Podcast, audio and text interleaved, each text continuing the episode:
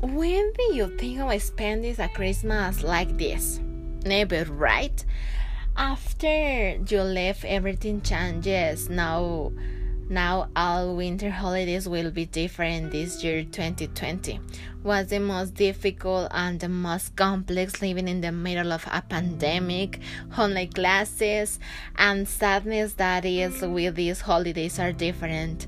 No all the families complete size there was an empty seat uh, at the table christmas and new year's night these holidays were difficult to think about and the person who should not live and they will always need always need these holidays were all full and sadness or am I the only one who thinks I feel on the holidays like this?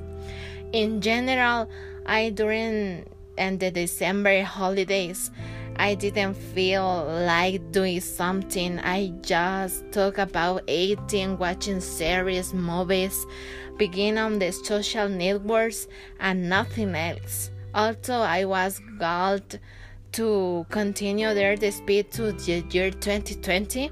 I hope that the year, the new year 2021 will be good uh, for all.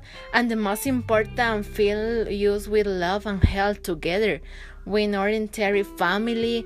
We always these days with the hope and the everything is better to continue enjoying to the special dates with us and we love and love. And i think not that the spoke on the only sadness but this I was difficult difficult year difficult year that I even feel that whoever is suburban and I take thank you a good and I am still we're living day after day in the beautiful place that we have. Thank you and see you soon.